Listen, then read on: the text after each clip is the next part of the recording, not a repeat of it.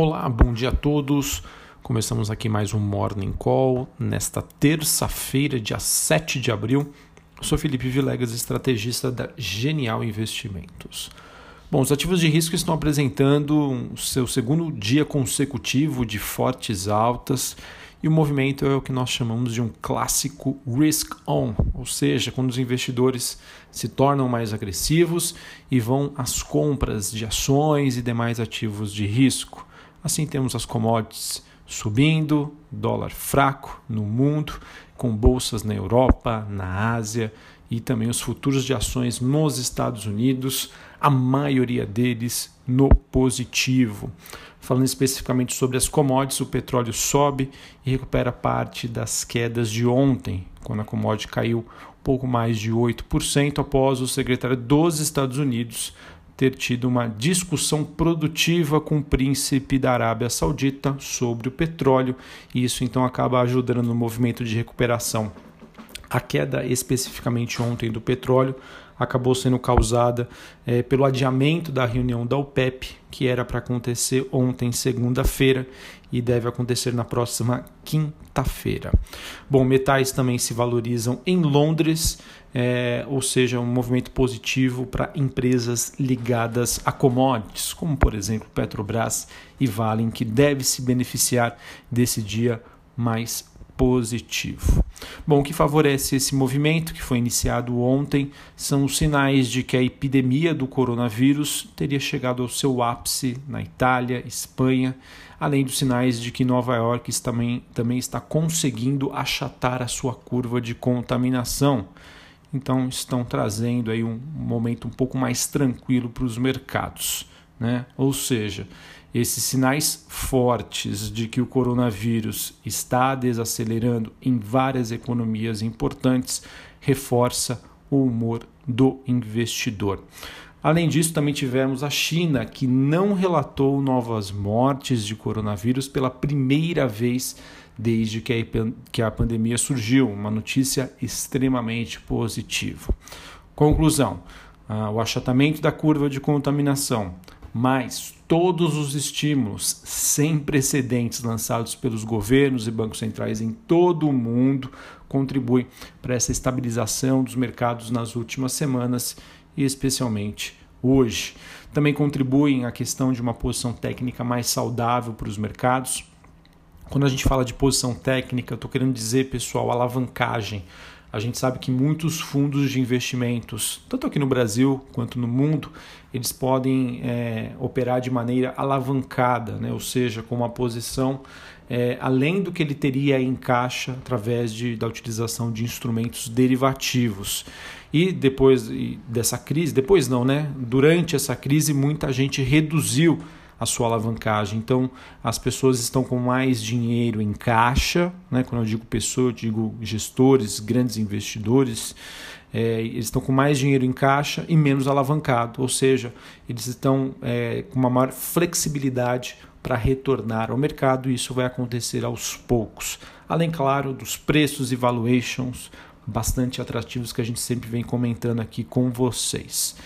É, outro ponto também é, foi, uma, foi uma, um dizer né, de um diretor executivo da unidade de minério de ferro da Rio Tinto. Ele diz que há sinais de que a economia chinesa parece estar se recuperando rapidamente né, em relação à, à demanda por minério de ferro. Então, isso pode ser um ponto bastante positivo. Até inclusive, né, é, trazendo um, um adianto aqui para vocês de uma nota que saiu no broadcast, é, que informa que um estudo sobre perspectiva do desenvolvimento econômico chinês pós-Covid-19 mostra que o consumo de petróleo na China recuou 30% no início de 2020 e deve seguir baixo ao longo deste ano. Por outro lado, a demanda por minérios seguirá estável, uma vez que grandes obras de infraestrutura já foram retomadas no país. Tá? Esse foi um estudo é, feito pela, pela, um estudo né, que foi denominado de Perspectivas do Desenvolvimento Econômico Chinês pós-Covid-19. Então tá aí uma notícia para quem tem perfil agressivo, tem uma carteira diversificada de ações, vale mais do que nunca aí me chama muito a atenção, acho que vale a pena ter em carteira, tá? Se você tem um perfil agressivo, visão de longo prazo, tá bom?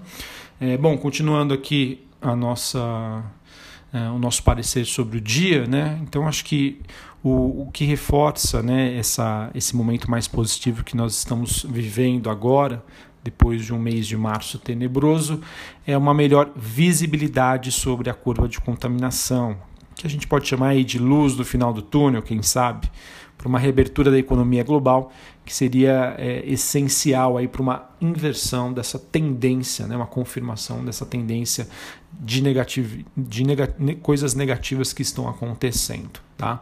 E também levando em consideração que os mercados sempre antecipam os fatos, os acontecimentos, a gente pode chegar à conclusão que estamos agora no início de uma crise econômica, né? crise econômica causada é, pelos efeitos das quarentenas do coronavírus, mas né, o mercado financeiro sempre antecipa então, acreditamos que um ponto de recuperação aí já pode estar mais próximo. Quando eu falo recuperação, não estou falando necessariamente dos preços, mas no sentimento do mercado que sempre vai antecipar os fatos.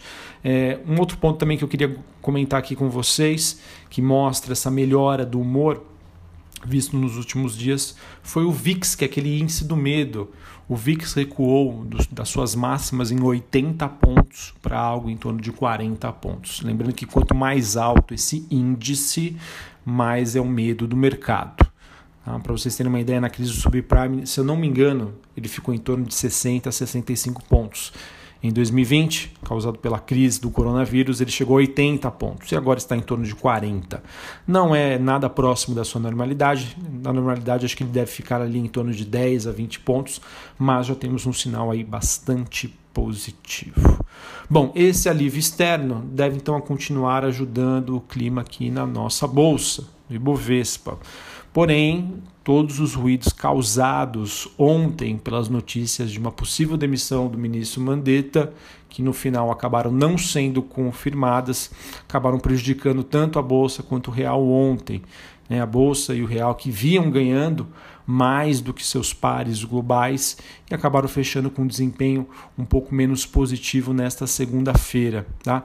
Muito interessante o movimento aqui que, é, que eu queria trazer para vocês, que eu observei ontem. Para quem me acompanhou ontem no áudio, eu disse né, que gostaria de ver qual é a reação do mercado aqui no Brasil né, frente a essa sinalização da quarentena, é, enfim, sobre tudo que está acontecendo aqui no Brasil em relação aos seus principais pares globais. Então, no começo, pessoal, a gente uma, teve uma resposta muito positiva na bolsa, mas, né, como como eu digo, não sei se eu já disse aqui, mas é uma frase muito dita aí no mercado: o Brasil não é para amadores. O Brasil não é para amadores. Né? Novamente, as questões políticas, polarização, né, infelizmente acabam influenciando a nossa bolsa. Então, foi um movimento interessante que com essa especulação de uma possível saída do ministro Mandetta, ele que defende, né, o modelo atual de quarentena, como nós estamos, é, mostra que na troca do ministro por alguém talvez com uma posição um pouco mais liberal, né, contra essa quarentena, isso assustou os mercados. É interessante isso, né? Mesmo todo mundo sabendo, né, do mercado financeiro que é, a quarentena é algo que pode trazer consequências muito ruins para a economia. É meio que uma unanimidade, podemos dizer assim, que todos sabem da importância disso para controlar a proliferação da doença é, é, algo bastante interessante, né? Esse lado aí que eu não, ainda não tinha visto.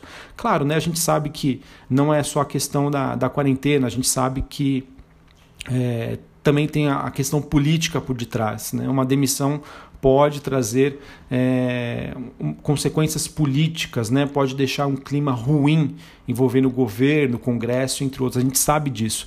Mas também é interessante observar opiniões de pessoas né, que defenderam ontem a quarentena, enfim. É um movimento bastante interessante, apesar de é, o mercado ter noção de, de todas as consequências econômicas né, que uma quarentena traz, ao mesmo tempo a gente todos sabem da importância da mesma. Muito interessante esse movimento que eu acompanhei ontem nos mercados.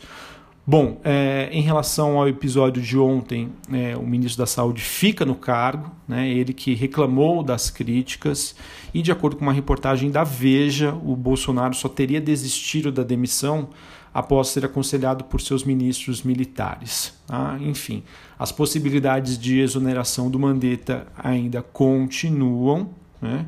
E, de acordo com a reportagem da Veja, o deputado Osmar Terra, ex-ministro da Cidadania, e a médica Nishi Yamaguchi, eh, e o diretor-presidente da Anvisa, Antônio Barros Torres, seriam os favoritos para assumir o cargo caso esse movimento aconteça. Pelo que observei, é, a, a médica Nice, né, caso ela assuma, seria uma figura bastante importante que poderia amenizar esse sentimento em relação a, uma quarentena reduzida ou em outro modelo, tá bom? Bom, a agenda de indicadores hoje é fraca. É, nós temos apenas divulgação de vendas no varejo, dados antes da crise, então talvez tenha pouca relevância hoje para os mercados. Além disso, tanto Bolsonaro quanto Paulo Guedes deram coletivas sobre ações para combater os impactos da pandemia do coronavírus e Roberto Campos Neto participa de reuniões com a B3 e o Ministério da Economia nesta terça-feira. É, só para a gente finalizar aqui rapidamente, falando sobre o noticiário corporativo, é, de acordo com, com reportagem é, do Brasil Journal, é, o C6, que é um banco digital fundado por Marcelo Calim, estaria na mira do Bradesco. As conversas já começaram há alguns meses, antes da pandemia da Covid-19, e as duas instituições, no entanto, negaram essa aproximação. Mas vamos ficar de olho. É, notícia positiva: os fundos de ações registraram uma captação líquida de quase 10 bilhões de reais no mês de março. Olha que bacana, um levantamento feito pela Economática com a Ambima, mostrando que o brasileiro sim está se educando financeiramente e aproveitando as oportunidades. Muito bacana, fico feliz em saber desta notícia. Acho que também favoreceu isso uh, o fato de muitos fundos que estavam fechados e de gestores renomados reabrirem nessa janela. Então isso acabou dando um empurrãozinho, mas não deixa aí de ser algo extremamente positivo. Bom, depois que as distribuidoras, entre aspas, abriram o bico, a equipe econômica estaria é, fazendo um socorro bilionário para as distribuidoras de energias por meio do BNDES ou, ou de um pool de bancos comerciais. A Enel estaria avaliando um cardápio de ações, começando pela abertura de renegociações bilaterais dos contratos de fornecimento entre, entre geradoras e distribuidoras como alternativa para lidar com esta crise. Bom, também nós temos uh, a JBS, ela que reduziu suas operações na semana passada e ela acabou também interrompendo suas operações na unidade da Pensilvânia, perdão, lá nos Estados Unidos. Lojas Americanas e B2W anunciaram a implementação de um plano para manter forte posição de caixa. Isso inclui forte revisão nos custos e também o adiamento da estratégia de pré-pagamento de suas dívidas. E a PetroRio, que divulgou seus dados de produção referentes ao mês de março, dados não auditados. No total, foram produzidos 23.274 barris de, de óleo equivalente por dia, quase 1% em relação à produção de fevereiro. E outro dado bastante importante, pessoal, eu sei que não tem nada a ver com ações, mas é um dado que eu quero trazer aqui para vocês. Só na primeira semana da quarentena fez com que a poluição na cidade de São Paulo caísse pela metade. Olha que interessante, né? Foram dados da CETESB ela que estudou os dados atmosféricos entre 22 a 28 de março, na comparação com a semana anterior, é, e a redução foi maior na região central aqui da cidade de São Paulo. Sim, os efeitos econômicos são ruins, a gente sabe que é importante para a saúde, não só para nos proteger do vírus, mas a poluição aqui em São Paulo está caindo.